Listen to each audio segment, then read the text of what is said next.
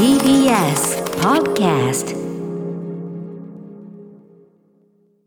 時刻は8時を回りました。2021年1月1日元日の月曜日で、えー金曜日です、えー TBS ラジオキーステーションに新年も生放送でお送りしているアフターシックスジャンクション略してアトロク、えーラジオ同期の方もラジコ同期の方も明けましておめでとうございます。おめでとうございます。えー私ライムスター歌丸でございます、そして。はい、えー TBS アナウンサー山本貴明です。さてここからは聞いた後に世界が変わるといいなの特集コーナービヨンドザカルチャーさあドラムロールが鳴り出しまして早速ですが今夜のゲストアクション映画の神谷垣健二監督が選ぶ本当にすごいアクション映画はどの作品でしょうか？神じゃないですけどね。あの、1985年のジャッキー・チェンが主演監督した、ポリストーリー、香港国際警察です。やったー。はもうついさっき流れたお手そうですよね。はい、あの中小概念警察でいつも買って、まあポリスストーリーもちろんねあのもう大好きですけど僕も、はい。えっと谷垣さんから見てどこがすごいというのは？やっぱり一つの、その後のアクション映画の現代アクションの型を作ったっていうか、うんうん。僕たちがやっぱりいろんなアクションを今作りますけど、はい。そこを、まずそこを、ポリストーリーがまず一つの軸となっていて、そこからどう突破できるかっていう一つのアクションの基準になってると思うんで、そそれまでにあったアクションとやっぱりちょっと一段違う何かを提示してたということですか？そうですね、あの、うん。カンフー映画いっぱいあったじゃないですか、うん。香港のカンフー映画、はい。あの野原で延々と戦うようなやつあったじゃないですか、はい。うん。ええあれから、あれからそのシネマシティっていうえーあの香港の映画会社があるんですけど、そこから現代アクションとか、はい。現代ものにシフトしていく流れがあって、うんうんそこであの悪漢探偵とかね、はい。そういうのがあありましたるわけですよ。ね悪漢探偵。はい。それでサモハンとかもピックポケットとかそういうものを取り始めてるんだけど、はい。ジャッキー・チェンも変換しようとしてるんだけども、うんうん。ドラゴンロードとか、はい。その過渡期今見たらものすごく重要な作品ではあるんだけども、ええええ。過渡期がありつつ、んうん。でもその一方でもう悪漢探偵ピックポケットいろんな現代もんがあって、それで香港ではもう割とそれがトレンドになってってるんですよね、はいはいその一方でジャッキー・チェンとかサモハンとかと組んでププロジェクトとかもやるけどあれ現代ものの過渡期です、あれも、はい。まだアクション的にはその現代もののポリストーリーまでには行ってないっていう感じがちょっと今まだするんですよね。それがそのなんだろうなポリストーリーって一番最後にうんデパートでバッて戦うのがええ。印象的ですけど、はい。あれ僕ら何の文脈もなしに見たら、ああジャッキーがすごいデパートでやってるよってあるんだけど、うんうんうん。実は圧巻探偵とか、はい。ピックポケットの中でもウィンウォンデパートって言うんですけどあそこでやってるんですよね。あそうか。やってる流れがあって、しかもあのジャッキー・チェンってやっぱりちょっとそこにあの現代ものにシフトするのが、はい。まあ、呉服生とかやってますけども、うんうんうん。あのちょっと乗り遅れたところがあって、はい。はいでカンフー映画のイメージもまだ強くて、うんうん。でアメリカでプロテクターっていう刑事本取ったら、はいうんうん。それが自分の不本意な、ねうんうん。ちょっと不本意な出来になってっていう、なんかい。ろんなものがね、うんうんうずうずうずいろんな鬱憤があった。ってるような気がするんですよ。で、はい。警察ものってのはお前らこう飛んだよ、うんうん。分かったかアメリカ人みたいな感じのはい。勢いで取って、俺が警察もの取るならこう取るよっていうのがポリスストーリー、へー。しかも俺が現代もの取ったらこうなるよっていう感じのうんうんうんうん。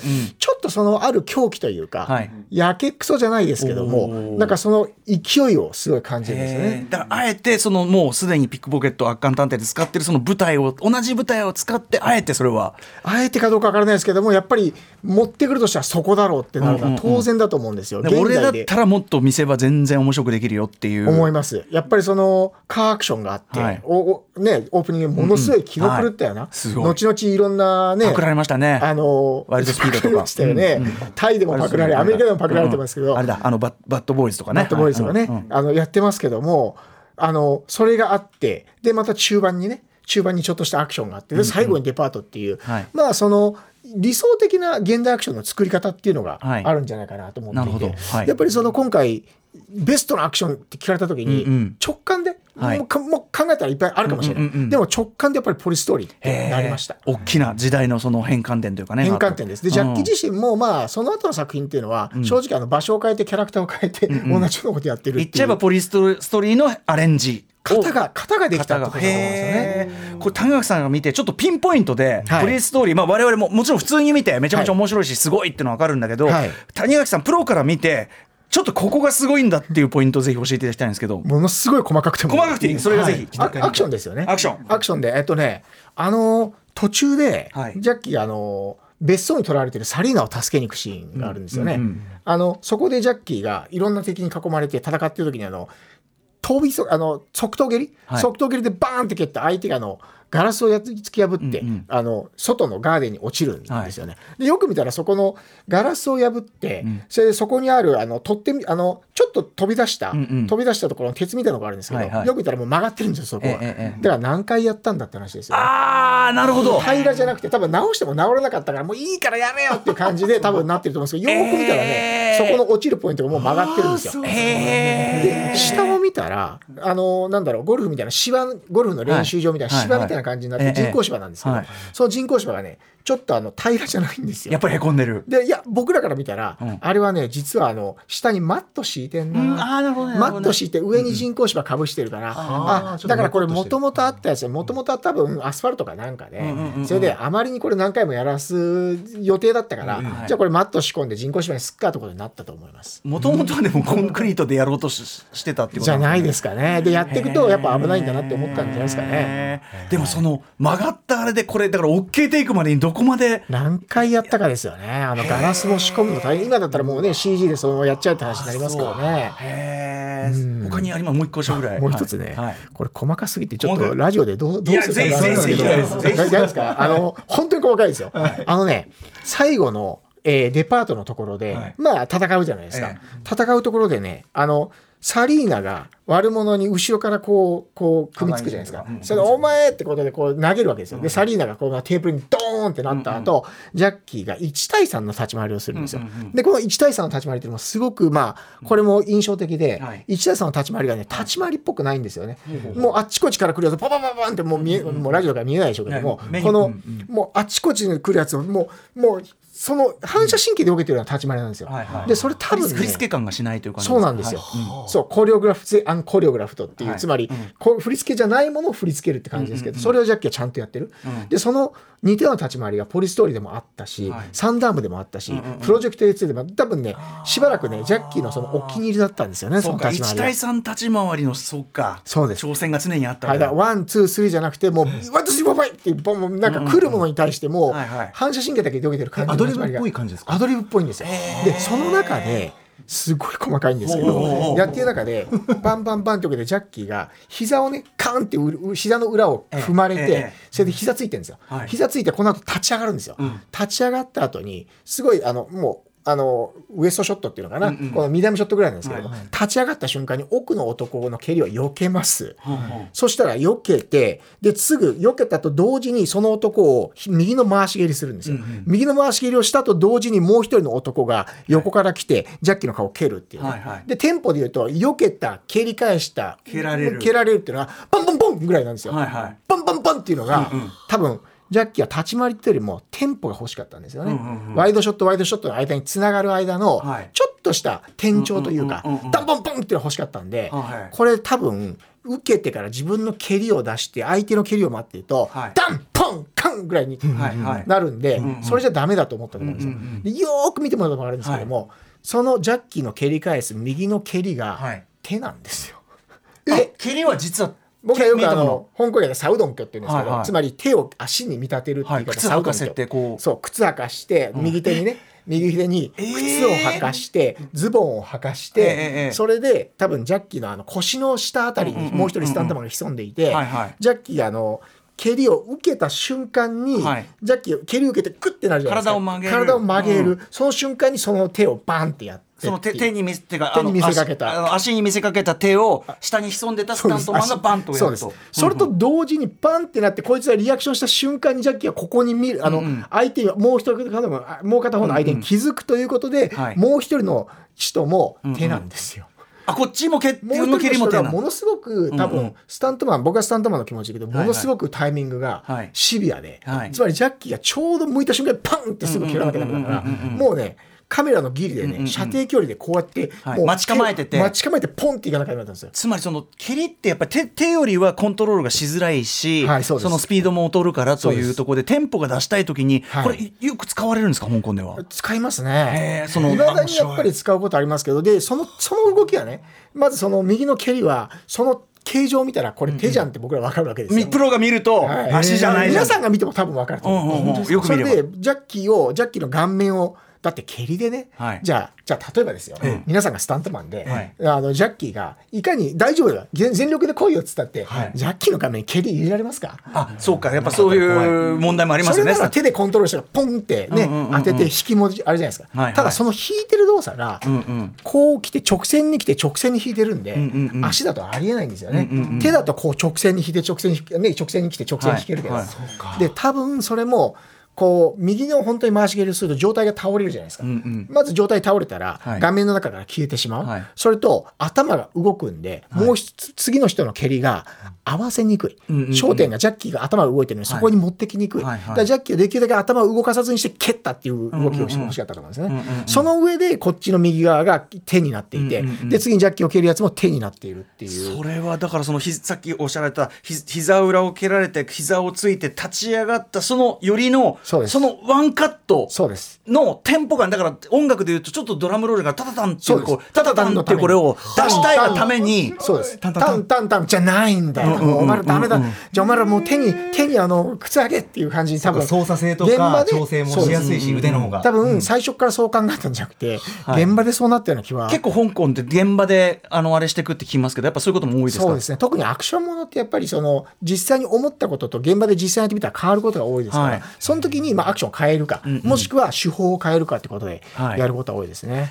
いやー。いやーすごいこれは上級編。これね今おっしゃっていただいたのはね映画の1時間32分目にやってくるくだりということでも誰も得しないですけどね。いやでも絶対これポリストーリー超見直したいですよ。見直してください。なんかこれってだからその観客は、はい。要するに心地よくだから音楽と同じで、はい。そのジャッキーのそのアクションのテンポとかに心地よくこう乗せられるし、まあわっとこうなんかどっかから落ちるとか派手なところはそのすごいものとして見るけど、やっぱそのこうテンポ音楽的なテンポ感。多分立ち回りというよりもテンポを追求したと思うんですよねあそこは、うんうんうんだからそれを見て皆さんはその騙されたって思うんじゃなくて、んうんうんやっぱり僕ら思うのは、ほら吹き替え使ったりとか、ええワイヤー使ったりするっていうと、お客さんって騙されたっていう人いるんですよね、騙されたというよりも、うんうんうんうん逆にそれを確認してもらって、ねあの、スパイのスパじゃないですけどお見事と、んうんうん。お見事ジャッキーと思ってほしい、うんうん。いやでも僕僕らが感じるジャッキー映画の楽しさすごさってやっぱりその、なんかこうテンポ感っていうか、はなんだけどその秘訣がこんな工夫ワンカット一瞬のワンカット本当に一瞬です。に込められてるってそいう。こです本当に。タタタンここの一しかも見たら右の回し蹴りが出てることも気づかないぐらいのテンポだと思います。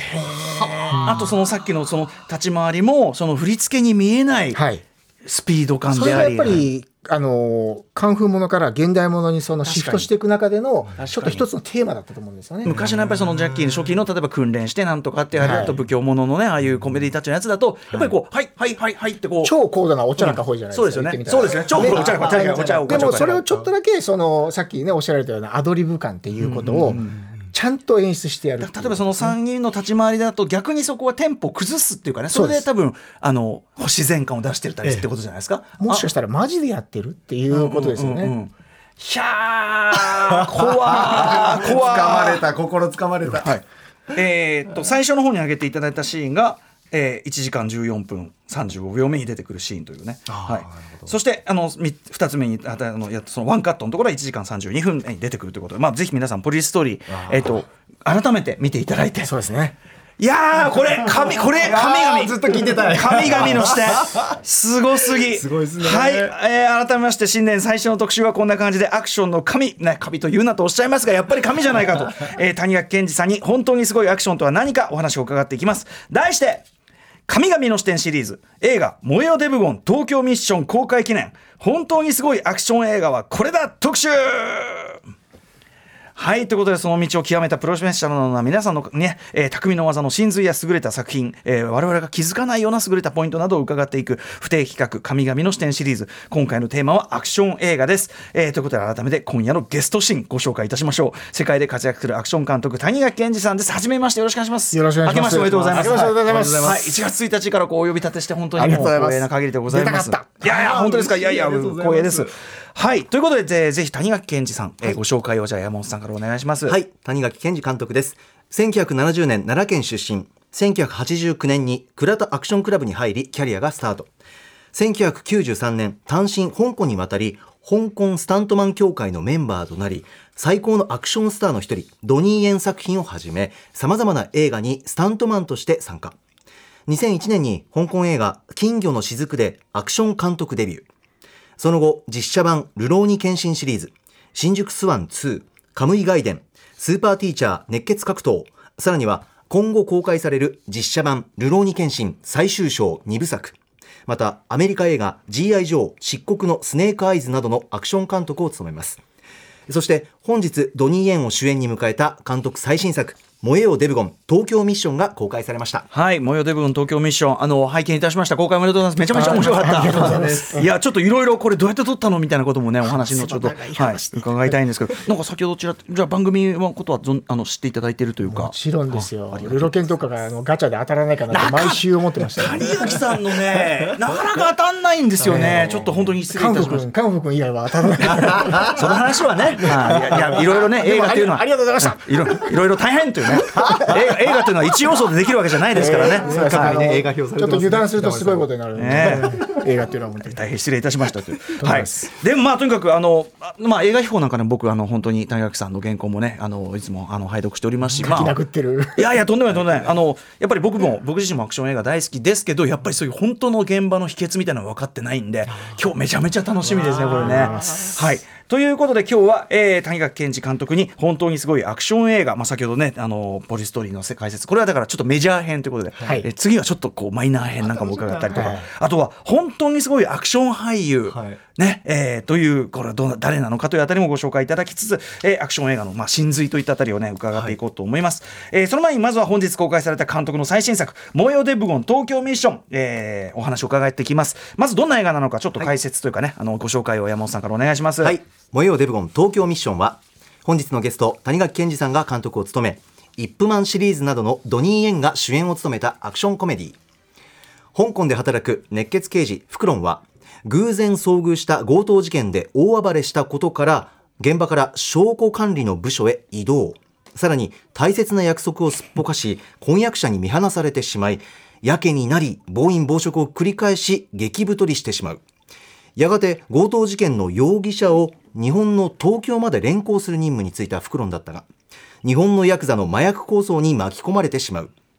フクロンに協力する刑事役の竹中直人さんや渡辺哲さんまた TBS ラジオ週末ノートパーソナリティお笑いコンビフォーリンラブのバービーさんなど日本人キャストも出演されています。はいということでいやすげえ面白かったですよ。ありがとうございます。あと本当にどうやって撮ったのかなっていうところもいっぱいあったんであそうですか。はい伺いたいんですけど。まずまあちょっと基本的なところなんですけど、はい、まあドニーエンね、はい、あの名優ドニーエンというね、まあ、今やもう本当に世界レベルでも知られるところまでね、ちゃいましたね、はい、来ちゃってますけど、はい、ドニーエンさんとはどういうこう進行のきっかけというのはあったんですか？僕ねあの香港に行ったのが、まあ、家庭住み出したのが93年なんですけど、えー、そこからスタントマンになって、うん、95年にちょうどドニーがあの香港のテレビ局で「西部門」っていう、うん、あのドラゴン怒りの鉄拳のリメイクみたいなやつを撮ってて、はいまあ30話あるんですよね、はい、テレビドラマだから、うん、でもうスタントマンも使い果たして、うんでもうもう使いない誰かいないかなってなった時に、はい、そういえば最近日本人のなんか新しいスタントマンいるらしいって話を聞いたんで呼んでみようってなって、はい、でそこからちょっと気に入られて、まああのことあるごとにこう呼ばれるようになったっていうのが、うんうん、もう25年ですね。じゃあそこから本当にもうまあ段階的にっていうかねそのいろいろこう段階踏んででしょうけどそうですね。一気にこうもう本当に世界的なところに行ってるのはちょっと感慨深いんじゃないですか？いやなんかそうですね。なんかやってることはね、あの、うん、やってることとか言ってることは当時から変わってないんですけども、まあ周りの環境が変わったのと、はい、と周りの見る見方が変わったってことですね。本人は多分1ミリもぶれてないというか。えー、周りはその観客も含めたですか？はい、そうですね、うん、やっぱりアクション映画に対して観客がそのドニーさんがやろうとしているようなことっていうのが分かるようになってきたとか。そうですね。それとやっぱりそのドニーに与えられたフィールドっていうのが、やっぱりどんだけやりたい例えば俺が階段落ちしたいっつったって、うんうんうん、30段やりたいっつっても3段しかなかったらやりやできないじゃないですか,、えーえー、だからそこでのやっぱり予算感だとか、はい、その作品のあの発信される規模とかっていうのがだいぶ変わってきたなっていう感じですね、え。ー、個人的にはやっぱりね個人的にはじゃないな。あのやっぱイップマンとね、はい、っていうもう当たり役中の当たり役っていうか、はい、なんかこうドニーさんのなんていうかなあのお顔立ちとかキャラクターとか含めてあこの感じなんだっていうかこうなんていうか言っちゃえばちょい地味な感じっていうかちょっと抑えた感じがすごく。のやる気をねちょっと封じるぐらいがちょうどいいっていうことですよね。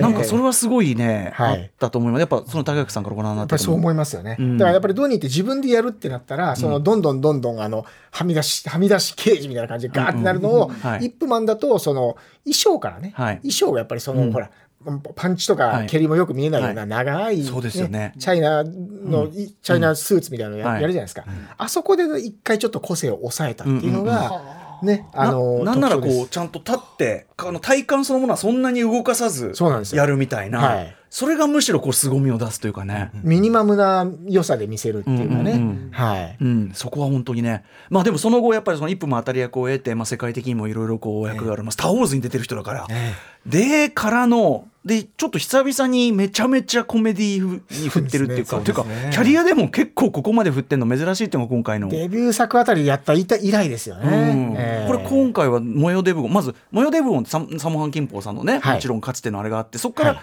どあのデブゴンっていうかその太ったキャラクターがみたいなのって脈々と香港映画であるじゃないですか、はこここに来て急にこうドニーさんがこれをやるっていうのはなぜまずはドニーがやっぱりその「イップマン」だとかあと「スター・ウォーズ」のね、うん。あのちょっとその弓道的なね、うんはい。厳しいあの、うん。自分に厳しいような感じのええ。が多かったじゃないですか、はい。そうすると、まあ、イップマンももう完結編を迎えて、ちょっと次の役者とそのレンジを見せたいっていうことは当然だと思うんですよ。はいはい。それと同時にあの6年ぐらい前に僕が監督した香港の CM で、はい。ドニーがあの太ったドニーと痩せたドニーがはい。うちの中で競争するっていう、そのマットレスの CM やったんですよね。うんうんうん。その時にその太ったメイクをしたドニーっていうのが、うん意外になんかあの、ドラえもんみたいで、うん。あのいいじゃないかという話になって、はい。でウィルソン・イップっていうあの、イップマンの監督がいるんですけどウィルソン・イップ監督がその CM 見て、うん。このキャラいいよと、うん。映画にできるよってちょっと無責任なことをね、実に無責任なことを言い出して、それでドニーがその気になってじゃあはい。映画にするかってなって、お前プロット書けと。うんうん。ね、プロットも何でもいいからさって、うん。ね、例えば例えばだよと、うん。太った男が少林寺に行って悪いやつをやっつけるとかさ。例えばって。例えば太ったやつが東京に行って、ん。悪いやつをやっつけるとかさ。場所が変わってるだけなんですけどだから それでじゃあ東じゃあ東京でねな。んとなく東京に行って、あの悪いやつをやっつけるってプロットを書いたんですよね。はいはい。でそれがまあ3年ぐらい前にん。別の映画撮ってる時に、じゃあこれやるかって話になって、それで割とすごいスピードでどんどんあの、動き出していってで撮影になったって感じですね。なるほど、あなんかこう香港映画ってその太るだけじゃなくて例えばマッスル文句とかでもいいですけど、はい。なんかこう特殊メイクで体型ごと変えるシリーズっていうかなんか一ジャンルとして常にありますよね。ありますよね。あれマッスル何なんだろう？ダイエットラブとかね、そうそうそうね。ダイエットラブダイエットラブ、はい。何なんですかねこれね。やっぱりスターが同じような役がい,、でね、いっぱい取るじゃないですか。アンディ・ラウにしたって、まあ、マッスル文句ね、ダイエットラブありますけど、はい。ちょっとその印象を変えたい時に、いろんな手を使って、いろんな手を借りて、はい。それで自分の印象から変えるっていうのはええあるんじゃないですか。なんかロック様だってあったじゃないですか。はいはい。なんかね。うんうん。だから、その、ある、その自分の、えー定番、定番シリーズを持ってるスターっていうのは別な、別なね、そのフランチャイズということで、はい。なんかその辺を狙ったりするんじゃないですかね。うんなるほどなるほど、ね、しかもそのそこですごく弾けたコメディっていうか、はい。振り切ったコメディにいけるのはやっぱ香港映画の強みかなとも思うから。あーあのキャラで社会派の映画撮ってもしょうがないですから今ね。回はだから振り切ったら久しぶりに僕香港映画のこれ褒めてるんだけどすごいバカみたいな、はい。本当にバカみたいな 香港映画の良さが久しぶり本当にあのミスミスミスターブーシリーズとかね、はい。そういうバカさが久しぶりに見てすごい 正月にぴったりだなってやっぱ昔のね、ほら、極星だとか、さっきの圧巻探偵もそうだけど、昔のあのアクションコメディって、すっごいアクションと緩いコメディが同居してる変な映画いっぱいあったじゃないですか。はい。だから最近、香港映画でもないんですよ、アクションコメディっていうの実は。あそうなるほど。まあ、撮り手もいないし、やり手もいなくなってるから。はいはい。そしたら、その、ね、太った男で、太った男が主人公に立ってアクション撮るって言ったら、それはまあ、アクションコメディー、あね、社会派にならないから、アクションコメディーになりますよ。そうなると、一つのそのシンボリックな存在として、模様デブゴンっていうのは出てきます。そういう意味では、模様デブゴンっていうね、はいそのまま行った方がいいんじゃないかと。で、模様デブゴンも、まあ、その、ね、模様デブゴンのオマージュというよりも、はい。模様デブゴン自体がブルース・リーリスペクトとい。うか、ブルース・リーオマージュじゃないですか。ええええつまり、模様デブゴンというその殻を借りて、うん。うん歌詞を変えていつもとは、はそれでじゃあドニーがブルース・リーっぽいことをするっていうことがもう、もうこの映画をやる意義があるんじゃないかと思って、うんうんうんはいということでどんどん進んでいってそれでタイトルもちゃんと、んうんうんあの許諾を得て、で音楽ね、ドラゴンへの道の音楽もちゃんと許諾を得てアレンジして、そうかそうか。で映像も主人公はドラゴンへの道をあの、ねあのあ見見てますけど見てるってちゃんと許諾を得て、それでまあ正式なはい。模様デブゴンですよっていう感じで。うんうん作りました。なるほどね、はい。でもそういう意味ではその今これで香港映画としてこれ久々にこう作られるのはちょっと意義あったっていうか歴史的な実はねちょっとね重なってますねそれね。そうですね、うんうん。やっぱりそのいろいろ撮ってるうちにジャンルはねあの変えようとするんですよドニーが、あの途中でね恋人同士で痴話喧嘩した後、ええ外に出たら表参道で、はい。そこで二人が踊り出すとか。あミュージカルやろうとしてる。絶対に前の晩ララランド見たじゃんとか、ね、ちょっとやっぱりこう太った男でリアリティがないから、はい。もうちょっとだけあのファンタジーというか童話式の、はい。そのそういうジャンルに持っていきたいんだ絶対前の日なんかドリームワークスのねなんかあーなんか見て子供が面白いって言ったからそう言ってるんでしょうけど、まあだから毎日ジャンルは変わったんですけど、えー。ただブレなかったのはそのアクションコメディをちゃんとやるっていうことですね。やっぱりドニーさんはじゃあそのいろいろなあれをこうアイデアマンをすぐこうポンポン出していく現場でも出してそうです。何の躊躇もなくあの昨日まで全肯定だったことが全否定になったりするんでね。えーまあじゃあさぞかし監督はねご苦労されたと思うし。まあいつものことなんで。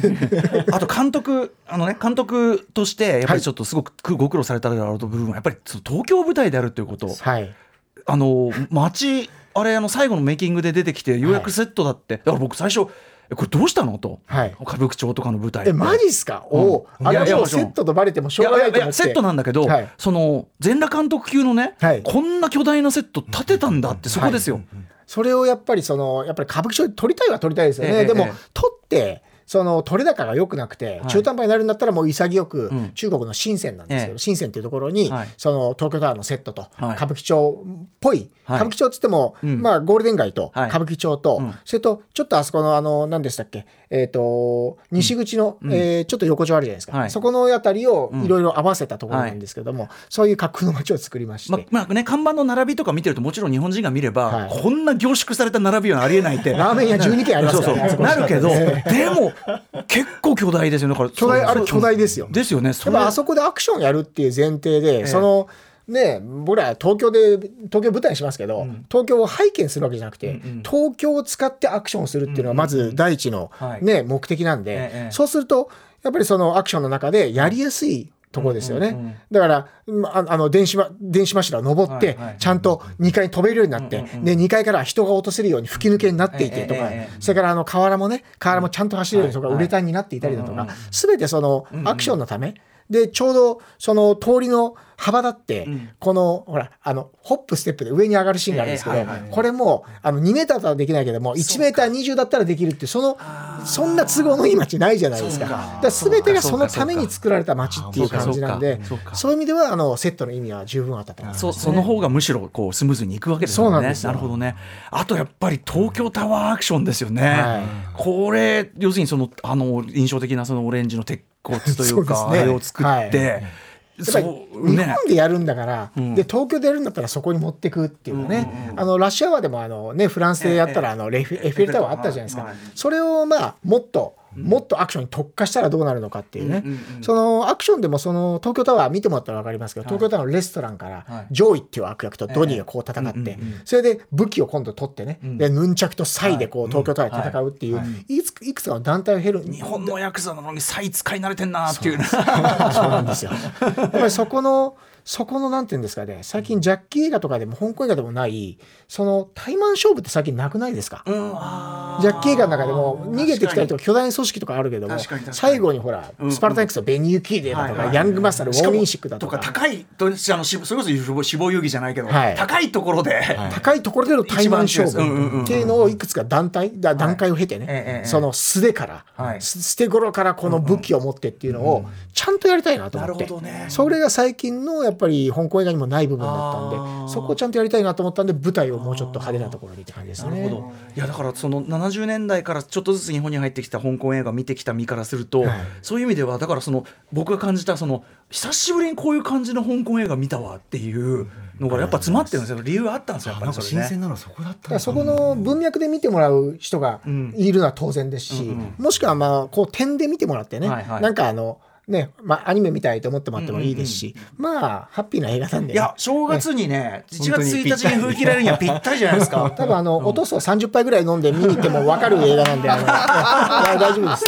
老若男女。はい、もう老若男女。はいいやーでも本当面白かったぜひ皆さんね、えーはい模様での東京ミッション見ていただきたいわけですが、えー本日から全国公開されてます、はいということで一旦お知らせを挟んで後半は、えー谷垣健二さんに本当にすごいアクション映画そして本当にすごいアクション俳優はこの人だというお話伺っていきたいと思います。Junction. さて時刻は8時31分生放送でお送りしているアフターシックスジャンクションこの時間は神々の視点シリーズ本当にすごいアクション映画はこれだ特集をお送りしています。はい、えーゲストシーンは監督最新作「燃えよデブゴン東京ミッション」が本日公開となった谷垣健二監督です。引き続きよろしくお願いします。はい、時間が押してきたらしいので、ここから3いや倍速で。いやいやいやいや、はい、いやでも本当お話面白くて永遠に聞いてたい。本当に。さあということでここから先はですね谷垣さんに、えー本当にすごいアクション映画ちょっとマイナー編というかね、先ほどねポリストーリーこうメジャーなところを挙げていた。あとアクション俳優この人がすごいというあたりを伺っていきたいと思います。えーではもう一本ちょっと隠れた名作アクション映画はい。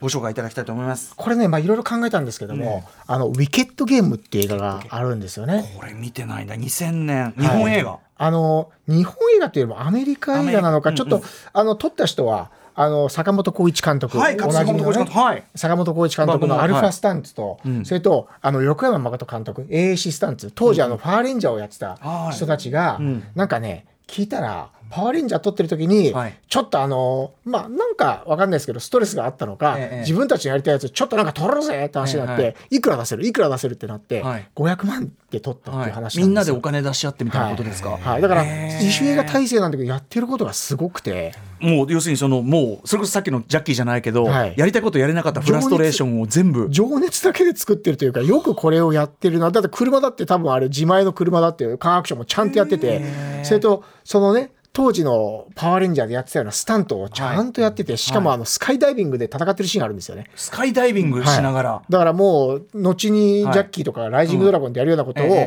それを生でやってる、しかもカメラマンがねこの間横山さんに聞いたらその007のスカセカンドユニットのカメラマンやってる人はいはい。が休暇で手伝ってくれたっていうね。それをもう何十回も一時飛んで、はい。それでスカイダイビングのシーンをやっててやってることがねちょっと500万じゃないだろうっていうね。500万ってだってね、ええ。それはアクション映画どころじゃないですよね。普通の映画だって低いわけだから。それをちゃんとエンターテインメントにしてるというかやっぱりプロが作ってちゃんと自主映画なんだけどもやってるっていう意味であの当時僕がそのね香港で見てて、はい。パワーレンジャーの人たちが今回どんなスタントをやってるんだろうとか、うんうんうんはい。やっぱりそのスタントの最先端を言ってた人たちで、うんうん。でその時マーシャル・ローとかでサモハンとかもテレビシリーズ撮ったりしてますけど、はいはい。その中で例えば後に8711作るチャド・スタイルスキーだとか、あのデビッド・リーチだとかあの辺もそのそこで絡みでちゃんとか、ね、参加してたりして、ちょうどそのボディスタントっていうのを、はい。えーやってやり始めた、はい。アジアのボディスタントをあの人たちがはい。アメリカの現場に持ってった時に、うんうんうんそのそれを否定する人とそこにこう入って学ぼうとする人、でマトリックスとかもありますし、はいはい。だそこであのちゃんとそこに適応した人たちが今のちゃんとスタントコーディネーターとか、うん。スタントマンとかちゃんとなってるような気はしていて、だからそううん全ての、まあ、今のアルファスタンツからあって、はい。でマトリックスとかでワイヤー風カンフーに、はい。えーね、カンフーに対抗するワイヤー風があって、いろんな流れがあって8711っていうチームが今うん。い。ろんなところで監督デビューしてる中の、は全ての黎明期に行われてた一番なんかエポックメイキングな感じがすごいするんですよね。坂本浩一さんもちろん僕あの後にはすごい大ファンになったけはい。ど、今日よろしくお伝えくださいって言ってました。ですあの、はい。よろしくこちらこそよろしくお伝えくださいでも僕らがその坂本さんを遅まきながらその発見というかねそのようやく気づいたよりはるか前ですしこれ2000年ぐら2000いですよね、年おそらく。2000年で、はい。その時点でその、えっと、谷垣さんご自身は坂本さんとか横山さんはお知り僕は面識はなかったんですよ、うんうん。だから坂本さんはもうクラタアクションクラブのね、ええ。あの先輩でもあるので、はいはい。もちろん知ってて、うんうん。でアメリカで頑張ってる人たち、うんうん。日本人チームがやってるって知ってたんで、はいしかもそこに後の8711に至るような種が種があ2000ったと年で思います。あのまくられてた。辺からおそらくそのアメリカのスタントマンは脅威だったと思うんですよ。うんうん今までそのねあの30何メートル50何メートルからこのね、うんエアバッグに向かって落ちてっていうのはあったと思うんですけども、彼らみたいにあの3階から、はい。3階から降りて2階でバウンドして地面にそのまま落ちるっていう、そういう見せ方、また別の見せ方はい。をやったっていうのは、多分ね衝撃というか脅威だったと思うんで。うんうんうんうん。ただそれをそのパワーレンジャーとかうん。こういうウィキッドゲームの自主映画っぽいフィールドではなくて、はい。ちゃんとメジャーのところに持っていけたのがあの87の、うん。ね8711っていうチームのね、まあ、あとさらにもだからやっぱマトリックスで一はい。旦それを本当に大展開して見せてという、マトリックスで香港のチームとイワンウーピンがね見来てはい。それであチームで作るってのはこういう良さがあるんだっていうこと、はい。それと同時に日本人チームでなんかパワーレンジャーみたいなそのテレビ誌でなんかすげえスタントばっかりのことやってるぞっていうのがあったりとか、多分あの辺がはい転換期というか、はい。で多分役者にとってもそうだったと思うんですよね。今までだったらアクション映画ってその、ん。いわゆるね、チャック・ノリスの専売特許みたいな感じだったのが、キアヌ・リーブスとかやったってことで、俺もできんだみたいな感じになるっていうか。そうかそれまではそのアクション俳優っていうかそれはもうそれ用の人がやるっていう、はい。でそれにしたってこう今の感覚で見るとなかなか鈍重なっていうか。そうですよね。のそのそ動いてはい。っていう感じだったのが、ちょっとそこで香港映画とか、はい。まあ、その辺のちょっと違ったエッセンスをんうん。うまくアメリカ人ってやっぱり取り入れたと思うんですよね。ああそうかそうか。その中でやっぱり昔ジャッキー・チェンがバトルクリックブローとかだったらうんうん。軽いよと、はい。つまり本当に強かったら一発で殴って、でね、終わりなのに、はい。なんで君のは何十発もやるんだと、うんうんはい。それは強いってことにならないじゃないかっていうこと、えー。ジャッキー・チェンはなんかその頃からうん。うんアクションのスタイルは何も変わってないのに、うんうんうん。アメリカ人側がいろんなことにこう見慣れてそれを受け入れるようになって、うんうん。だからジャッキー・チェンが変わった香港映画が変わったってことよりも、うんうん。アメリカの観客が変わった、見る目が変わったってことなんですよね。アメリカのそのだからそのアクション映画好き観客はそのそれこそ香港の仏教映画とか散々見ててそのヒップホップアーティストがみんな大好きで、はい。でそういうところがあるからやっぱなんかアメリカ映画なんかもさもさしてないみたいな、ね。みたいのが多分あったんでしょうね。あの僕もやっぱりありました。子供の頃に香港映画を見て、あと「ロードハウス」ベニー・ユッキーでアクション監督すげえと思って「ん?」とかね、やっぱりちょっとあの悪いわけじゃないけどまた別のアクション映画、なんか別の惑星のアクション映画っていう感じで僕は見てたんで、まあ、あれはあれでねその例えば西部劇の殴り合いの伝統みたいな、のっそり殴るみたいな。そうなんですよね、今見たらそれはすごく理解できますそからね、の良さがあるんだけどね。いやー面白い。あのウィケットゲーム2000年の作品です。えー監督坂本浩一さん、横山本さんがねやってます。これなかなかちょっとレアで、はいあのーちょっと僕もあの拝見できたかったちょっと次までには必ずこれ勉強してきます。はい。といったあたりで、えー続いていってみましょう。今ほどね俳優の感覚も変わってきたという話が出たんで。えー谷垣健二が選ぶ本当にすごいアクション俳優はどなたでしょうか？お願いします。はいあのーこれ聞かれた時のその日の感覚です、はい。その日の直感で言うと男性ジャンポール・ベルモンド、えー女性キャメロン・ディアス。えーキャメロンディアス。えーって思うところもあるじゃないですか。つまりその視点をまずお、はい。あの言いたいんですけど、説明つまりその始めた人ってことです。パイオニア的役割で、うんうんさっきのあのジャン＝ポール・ベルモンドあのキアヌ・リーブスもそうですし、トム・クルーズもそうですし、そのこの人たちがやったから今につながっているっていう意味でのことです。はい。キャメロン・ディアスもそれまではそのね、アクション女優っていうのはちょっとジャンル化されてたものが、あのチャーリーズ・エンジェルとか、はい。まあ男性で言うとねキアヌのマトリックスとか、ええー女性で言うとチャーリーズ・エンジェルでキャメロン・ディアスがやったことによって裾野が広がった。うんうん。今までアクションやるとそのジャンル俳優と思われてたものが、はい。俺もやっていいんだっていう、うんうん。それからトレンドがそのできる人がやるってことじゃなくて、はい。できない役者がちゃんとトレーニングを経て、はい。リハーサルを経て、うんうん。アクション俳優としてちゃんとアクション映画に取り込むっていうことうんうんになったっていう、はい。そのトレンドを生み出した人たちだっていうはい。ことだと思うんですよ。なるほど。あのちょうどジャンポール・ベルモントは昨年の12月26日月曜日にあの映画評論家江戸木潤さんに解説してやってちょうどあのあの傑作選上映がジャンポール・ベルモント武蔵野間ではい。1日に4本続いてみた日うんがありました、はい。ねで結構しかもお客入っててなんか素晴らしいなもう満席でしたよね。ねで僕も改めてジャンポール・ベルモントだからずっとですねそのあのバスター・キートンジャッキー・チェントム・クルーズなんてこと言ってたんだけどいやジャンポール・ベルモント忘れてたと。大変な人忘れてたっていう。そうなんですよ。なんかみんながやってるっていうよりも、あの当時のフランス映画で、はい。あの人がやってたっていう、なんかみんながやってやるっていうよりも、はい。あの人がひたすらやってるっていうイメージがすごい強くて。これ谷垣さんご覧になってもね当時の70年代のベルモントとかって、僕とかもうちょっと度肝抜かれるっていうかえ命いらないの？みたいな。そうそう。なんかちゃんと洗練されてないがゆえにドキドキするっていうはい、のか。そうそうそうそうそう、えーあと、ムッシュとマドモアゼルのね、あのはい。飛行機の上にこう立ってるとことか、はい。なんだろうな、あの、あのアナログ感がはい。逆にドキドキする？今だったらねその要するに今の映像ってやっぱ正直映像に対する信用をちょっと観客が失ってるっていうかね。ありますね。どうせ何か CG ってね、はい。もう一見その本物に見えても例えばここには線があるの消してるとかそういうことできるしなっつってもうなんかちょっと悪い意味で高くくっちゃって実は本当は大変なことやってたりしてもなんだけどベルモンドのああいう映画ってもうそれはありえないから。やっぱりそのさっきおっしゃった通りその例えば「マトリックス」とかでも、はい。そのやっぱり VFX を前面に出したやつって、はい。その時のテクになるじゃないですか、うんうんうんだからその劣化がちょっと早いっていうか、うんうんうん。この間あのリローデット見てちょちょっとびっくりしたところがあったんだけど、ええ。ポリストーリーとかジャンポール・ベルモンドの映画を見ると、はい。今見てもすごいっていうそうのもですよね。今見るからさらにすごいっていう。それこそキートンとかって20年代とかだってねもうすごいわけだから。だからそこでの当たり前だけどあこれ CG ないんだよね。ワイヤー消してないよねっていうところとかからのその驚きというかええ今見るからさらにその映画の価値が上がる谷口さん見てもそうなんだ。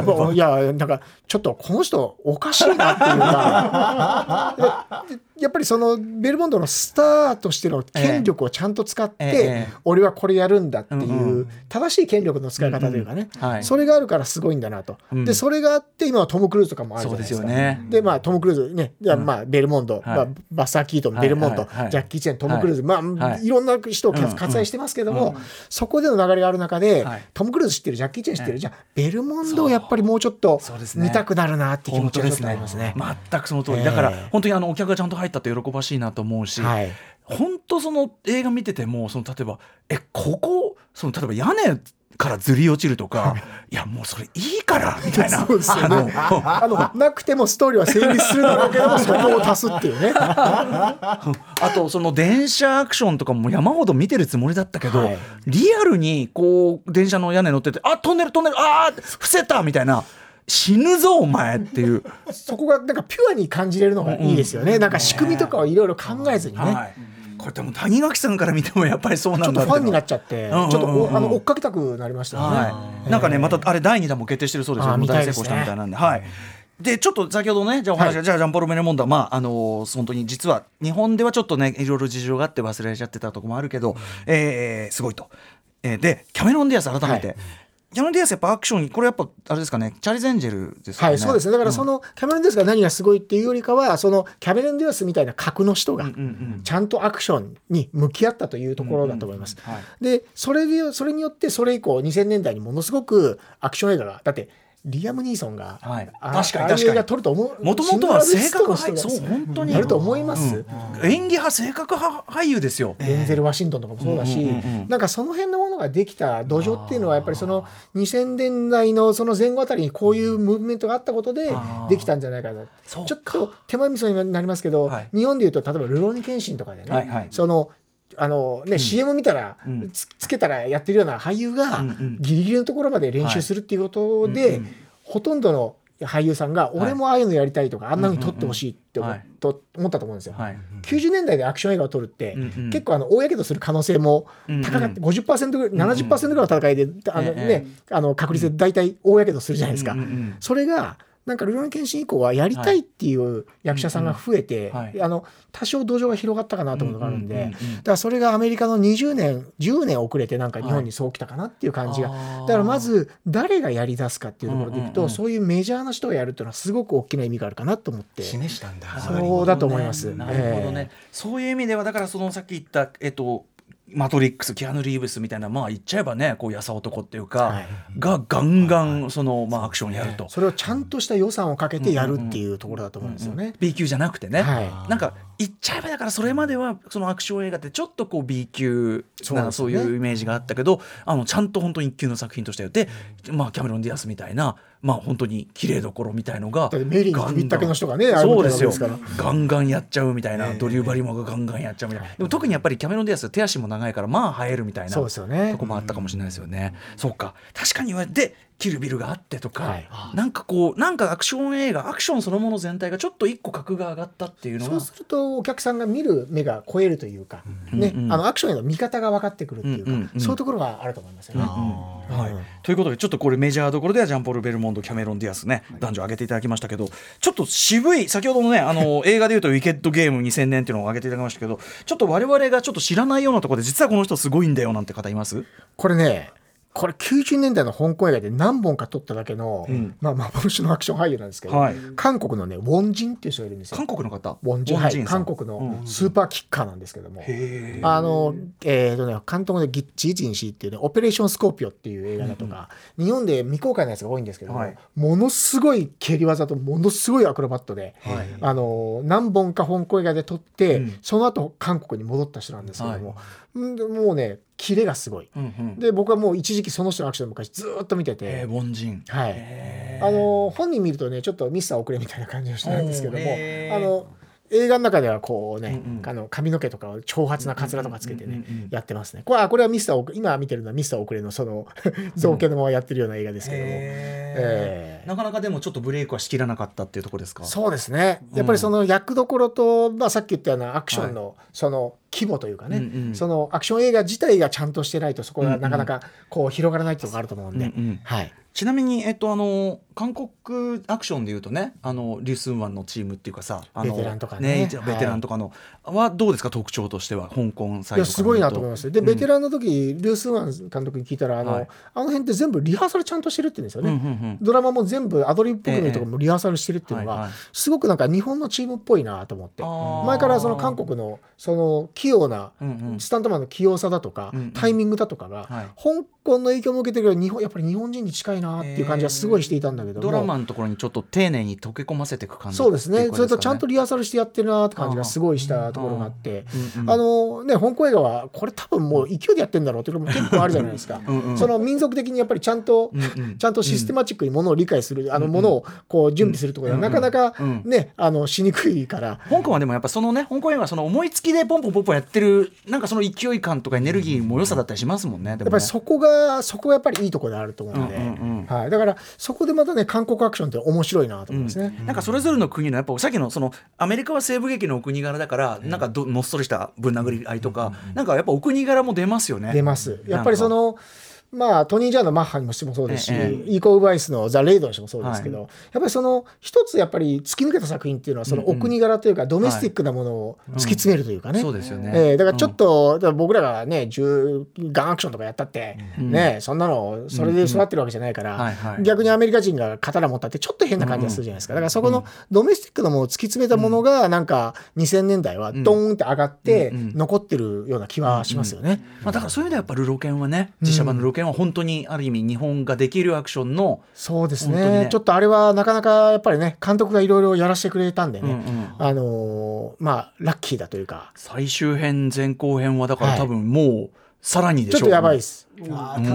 めちゃめちゃそれ楽しみにしてるんですよね。もうちょっとガチャでぜひあの当たってねほしい、でなかなか当たらなくて申し訳ないんだけど、うん、いやでも本当すげえなと思って見てます、はい、それは。本当に。ぜひ見てほしいです、ね。確かに刀使ったアクションはねそこはね、あの我々の先輩特許なわけだから。そうですね。ん。今後も楽しみにしてます、ええ。あとねちょっとこれ本当はねあのすごいアクションスタントチームということで、あのぜひ AT7-11 の話なんかもねね。詳しく伺いたい。あのチャドスタイルですからジャックとかね、はい。ジャックとか8711とかやっぱりそのパイオニアになった、それと今8711っていう、ねチャドのチームチャドとデビッド・リーチのチん。ームっていうのは、はい。その何ですかねあの昔90年代っていうのは、はい。カメラマンを監督にするっていうムーブメントが結構あったと思う、で、ええはいはい。2000年代ってヤンデボンがね監督したりとか。はい。マックG とかね、やっぱりミュージックビデオ出身の人監督にしよう、うんうんブレット・ラトナーだってそうじゃないですか、ええはい。それがね2020年、その前後あたりからやっぱり8711とかあの辺が、はいどんどんあの監督デビューするようになって、うんうん。でまた今度 JJ ペリーっていう8711のメンバーだとか、それから、えーとダレン・プレスコットだとか、んあのサム・ハーグレーブもそうですよね、はいはい。あのその辺のどんどんアクション監督が監督デビューしてるっていうね、はい。うんう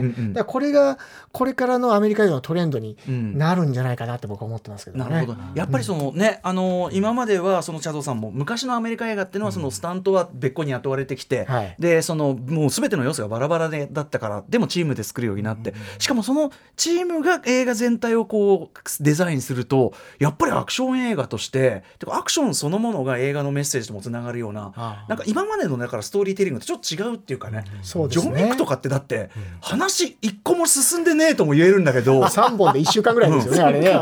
でももうなんか俺アートの領域に入ってるなっていうぐらいに思ってて、この世界観の構築の仕方がね、はい。独特で面白いですよね。すごいな。だからちょっとやっぱここ数年ねやっぱ AT711 の活躍とかでやっぱアメリカせ世界のアクション映画の基準がちょっとまた基準1個上がったなっていう感じが。そうですね、それといろんな人たちとネットワークがどんどん増えていってる。って、僕がスネークアイズやらせてもらったのも、AT7 からこうの流れでやるようになったんでね、うんうんうん。だからそういう中ではスタントのネットワークっていうのはどんどんどんどんこう近づいてるなって感じがしますね。すごいそのチャドさんのインタビューした時もはい。やっぱりそれぞれ各国のそのスタントマンたちと情報交換し合ってで高め合っていくんだみたいなことを本当おっしゃってたから。もうみんな今実力ガラス張りになってますから。ね、面白いですよ。すげえなあいやいよいよ楽しみな世界になってまいりました。ということであっという間にちょっと谷垣さん今回あの初出演がもったいなかったな。今までもっと早く聞いておくべきだった。